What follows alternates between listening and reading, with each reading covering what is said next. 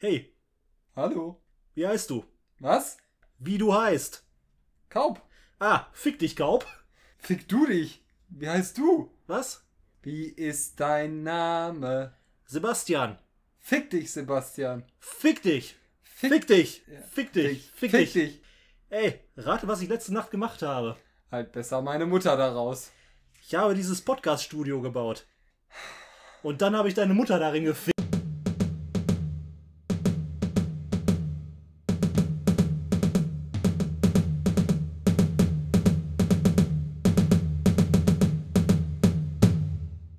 Ja, äh, und damit herzlich willkommen zum Staffelfinale der, ich glaube, mittlerweile schon fünften Staffel von SAT Irgendwas mit Literatur.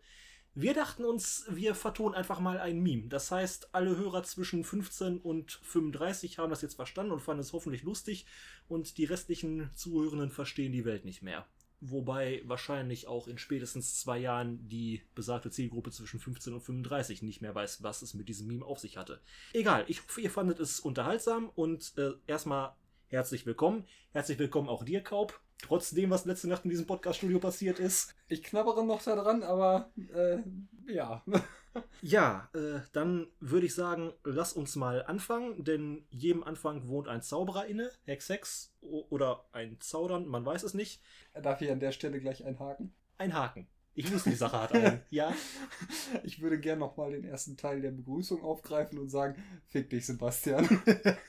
also, ja, wie ihr bereits mitbekommen haben dürftet, es ist wieder Zeit für ein geistig herausforderndes Staffelfinale. Äh, ich habe mal nachgeschaut, der Reihenfolge nach müsste ich dieses Mal mit meinem Text anfangen. So sei es. Das Problem ist, wenn du diesen Text gehört hast, sprichst du kein Wort mehr mit mir.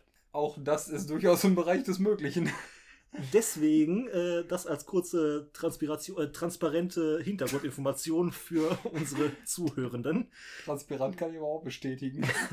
Transpiri, Transpira. Ähm, das heißt, wir werden jetzt zuerst deinen Text einsprechen und danach meinen, aber hören werden wir das Ganze in der anderen Reihenfolge. Das macht es dann auch für uns herausfordernder, das Ganze sinnvoll zu gestalten. Ja, warum einfach, wenn es auch kompliziert geht? Ja, Wir genau. alle sind auf das Ergebnis gespannt und Der Flötenschlumpf fängt an. Ja, jetzt muss ich versuchen, das Ganze irgendwie zusammenzustöpseln, denn ihr wisst ja, ihr hört gerade die erste Folge unseres Mehrteilers, also jetzt nicht Moses, sondern äh, zweiteiliges Staffelfinale. Also ihr hört gerade die erste Folge unseres mehrteiligen Staffelfinales, die wir aber nach dem Text vom Kaub aufzeichnen. Was bedeutet, ich bin schon geistig sehr verbraucht, da ich mir gerade Dinge anhören dürfte, auf die ihr euch dann nächste Woche noch freuen dürft. Schon mal viel Spaß dabei. Aber bevor wir nächste Woche auf einen absurden Ausflug in Kaubs Kuriositätenkabinett abdriften, gibt es jetzt erstmal noch meinen Beitrag zum Thema Staffelfinale. Das Konzept ist äh, relativ leicht erklärt. Letzte Staffelfinale haben wir uns gegenseitig jeweils 15 Begriffe genannt, aus denen es dann eine Geschichte zu schreiben galt. Dieses Staffelfinale machen wir das genau umgekehrt. Also jeder von uns äh, darf seine eigenen Worte schlucken. Mit anderen Worten, ich durfte eine Geschichte zu den 15 Begriffen schreiben, die ich dem Kollegen Kaub letztes Staffelfinale aufgedrückt habe. Und da ich mir die nicht merken kann, muss ich mal eben die Liste suchen. Und zwar waren meine 15 Begriffe.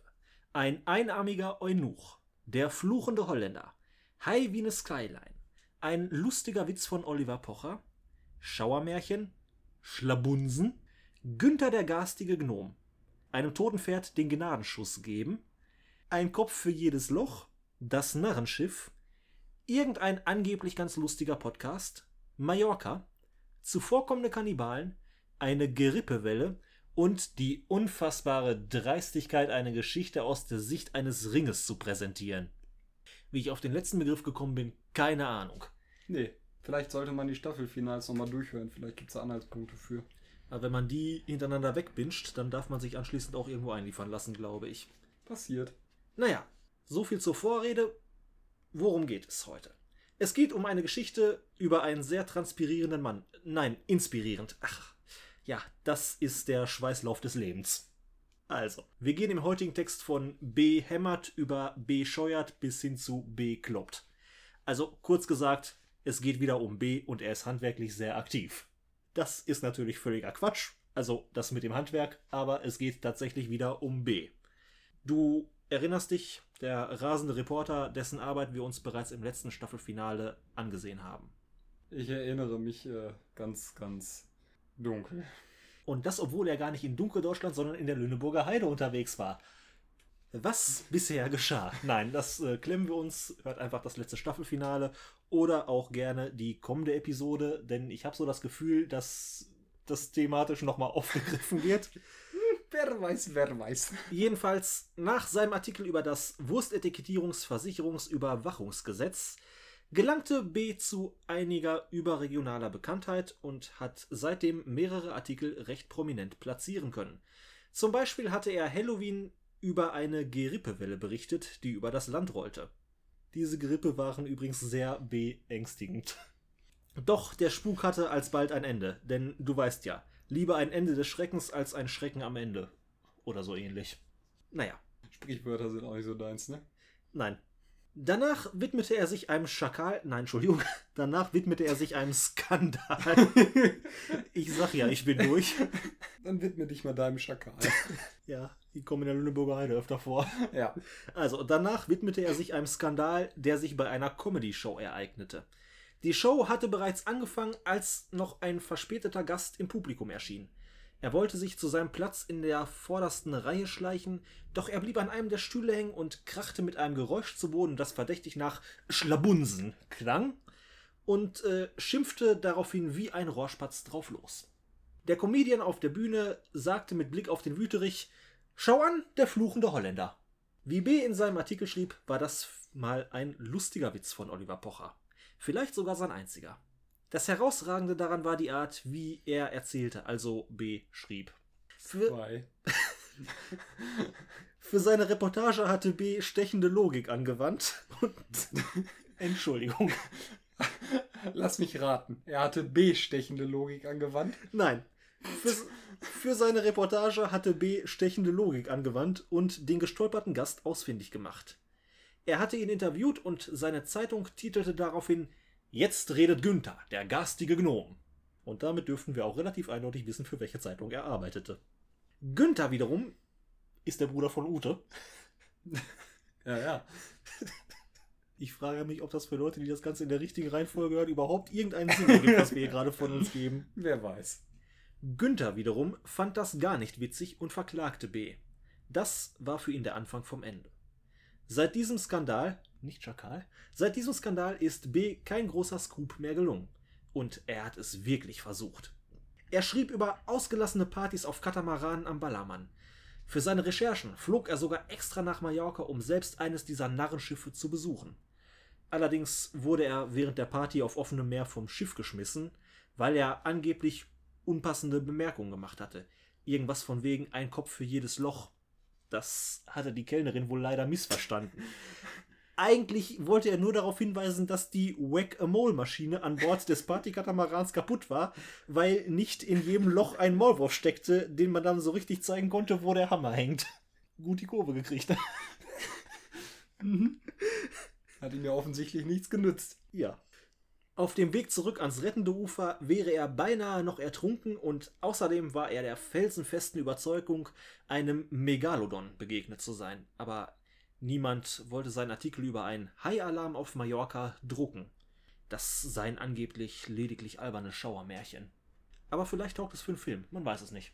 B dauerte die Erfolglosigkeit zu lange, was er bedauerte. Ich glaube, ich bin bei drei.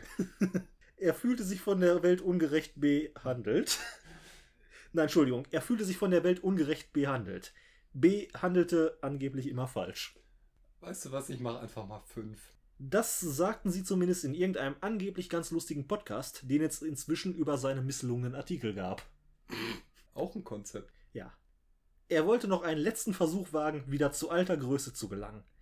Bei einer großen Wiener Zeitung wollte er einen Artikel einreichen. Ein faszinierender Bericht über einen einarmigen Eunuchen. Eunuch war er aus Überzeugung, einarmig aus Versehen. Ich hätte es andersrum erwartet. Leider nein, leider gar nicht. Aber ich kann dir auch erklären, wie es dazu kam. Ich bin Granaten gespannt. Beim Surfen vor der Küste Palmas hatte ihm ein Hai einen Arm abgerissen. So viel zum Thema Haialarm auf Mallorca. Das Dramatische daran war, dass an der Hand des abgebissenen Arms sein Ehering steckte. Der Artikel, den B schrieb, war wirklich herzzerreißend. Das Besondere daran, die Perspektive, die er einnahm, um davon zu berichten, wie der Eunuch das Symbol seiner Ehe wiedererlangte. Leider wusste der Redakteur der Wiener Zeitung diese Kreativität nicht zu schätzen und schrie ihn an. Na du blöder Piefke, was soll denn das sein? Das ist eine unfassbare Dreistigkeit, eine Geschichte aus Sicht eines Rings zu präsentieren. Und jetzt schleicht die. es klopft an der Tür. Na, was ist denn noch? Oh, alles klar, Herr Kommissar. B verließ mit hängendem Kopf das Pressehaus, während im Büro des Redakteurs der Kommissar umging. Und er drehte sich nicht um. Trat die nicht um. Oh, oh, oh. Äh, an dieser Stelle mal eben eine kurze Zwischenfrage. Kennst du die erste allgemeine Verunsicherung? Hm? Ah, du hast geistig abgeschaltet. Ich leide noch. Nein, ich kenne die erste allgemeine Verunsicherung nicht. Im Zweifel ist das, sobald du den Raum betrittst. Das ist vollkommen richtig, aber äh, ich möchte mir hier nicht zu viel des Ruhmes zuschreiben. Nein, die erste allgemeine Verunsicherung ist eine österreichische Musikgruppe. Aus urheberrechtlichen Gründen können wir an dieser Stelle nicht einspielen. Also, ich empfehle allen Zuhörenden an dieser Stelle einmal kurz den Podcast zu unterbrechen und danach unbedingt weiterzuhören, sich allerdings in der Zwischenzeit von der ersten allgemeinen Verunsicherung die Lieder Banküberfall und Küss die Hand, schöne Frau, zu Gemüte zu führen. Naja, also weiter im Text im wahrsten Sinne des Wortes. B verließ mit hängendem Kopf das Pressehaus, während im Büro des Redakteurs der Kommissar umging und drehte sich nicht um. Tja, das war's dann. Karriere vorbei. Ende Gelände. Die letzte Zeile ist geschrieben, der letzte Satz im Druck. Fühle mich gerade dramatisch. Hm. Fühl dich mal dramatisch. Ja, also B ist immer noch in Wien und vor einem Riesenrad kauft er dann morgens um kurz nach fünf ein paar Drogen. Der Wiener spricht hier vom sogenannten Praterfrühstück. Wow. Komm, der ist nicht schlecht. Ja. Wow. Er, also B, warf sich den Stoff rein und driftete high wie eine Skyline langsam ab in eine andere Welt. Eine Welt, in der man toten Pferden den Gnadenschuss gab und wo es ein guter Abend war, wenn nur 13 von 14 Gästen unzufrieden mit der Küche waren. Aber da konnte man sich eigentlich nicht beschweren. Nö. Als er wieder zu sich kam, lag B auf einer Matratze in einem dunklen Raum. Einem Raum mit massiven Wänden, nur einer Tür und gänzlich ohne Fenster. An der Decke brannte eine nackte Glühbirne. Soweit er das abschätzen konnte, war er in einem Keller. Quietschend öffnete sich die Tür und ein Mann mit einem Tablett trat ein. An dieser Stelle würde ich dich bitten, den Mann zu sprechen. Äh, Wir sind immer noch in Wien, das heißt, er ist ein Österreicher. Bitte berücksichtige das. Also, quietschend öffnete sich die Tür und ein Mann mit einem Tablett trat ein. Na, wie geht's uns denn heute? Erkundigte er sich. B hatte zwar Kopfschmerzen, aber sonst ging es ihm gut. Deshalb antwortete er, soweit ganz gut. Na schau, ich hab's dir etwas zu essen mitgebracht. Danke, das ist sehr nett. Wer sind Sie denn? Ich bin der böse Kassenentleerer. Na, das ist Schmarrn. Ich bin Romet. Äh, wie bin ich hierher gekommen? Ich hab's die im Park gefunden. Eine Gruppe Jugendlicher wollte gerade überfallen. Das Böse ist immer und überall. Äh, Entschuldigung, äh, das war wirklich nett von Ihnen. Ist schon recht. Jetzt ist erst mal, damit wieder zu Kräften kommst. Äh, danke, aber ich, ich habe gar keinen Hunger. Na, dann vielleicht was anderes. Tabak, Wiener Melange, Schnitzel. Ich nehme verlängerten. Na gern. Wenige Minuten später kehrte Romet zurück. Da bitte, mein Lieber. Ich hab dir auch noch einen Schlagobers mitgebracht. Äh, vielen Dank, aber warum machen Sie sich die ganze Mühe? Nur ich will, dass es dir gut geht. Und dann will ich, wenn sie nicht ausmacht, die essen. Äh, wie bitte? Ich hoffe, dass es keine Umstände macht, aber ich würde die gern verspeisen. Äh, ist das ein Scherz? Nein, ich weiß, es ist viel verlangt, aber ich mag gern Menschenfleisch. Äh, okay, du, du meinst das wirklich ernst. Ja, aber wirklich nur, wenn es dir genehm ist. Es pressiert da nicht. Denk einfach mal drüber nach. Also, Romet, man kann sagen, was man will, aber du bist wirklich ein sehr zuvorkommender Kannibale. So, das soll an dieser Stelle mehr als nur genügen. Ich glaube, der Wahnsinn tropft uns schon wieder aus allen Poren. Vielleicht Ja. ist es auch nur der Schweiß, weil ich das Studio falsch zusammengeschweißt habe. Ähm, Er hätte sich da mal drauf konzentrieren sollen. fick dich. Fick dich. In jedem Fall soll es das für heute gewesen sein. Wie gesagt, Staffelfinale, ein klassischer Mehrteiler, wie schon in der Bibel beschrieben. Äh, das heute Teil 1, nächste Woche Teil 2, dann mit dem Wahnsinn vom Kaub. Er entführt uns in ein Kuriositätenkabinett. Ich will an dieser Stelle nicht zu viel verraten, aber es wird wieder sehr grenzdebil, toxisch und äh, wir haben schon vereinbart, dass er die Zuschriften dieses Staffelfinale beantworten darf. Ahoi! Glück auf. äh, was habe ich an dieser Stelle noch zu sagen? Folgt mir auf Instagram und Facebook jeweils at shtofal. Empfehlt diesen Podcast gerne weiter. Und ansonsten ist nur noch eine Woche. Bis dahin alles Gute, auch beim Kannibalismus. Das letzte Wort gehört dem Kaub. Ahoi, hoi! Hätten wir das mal gelassen.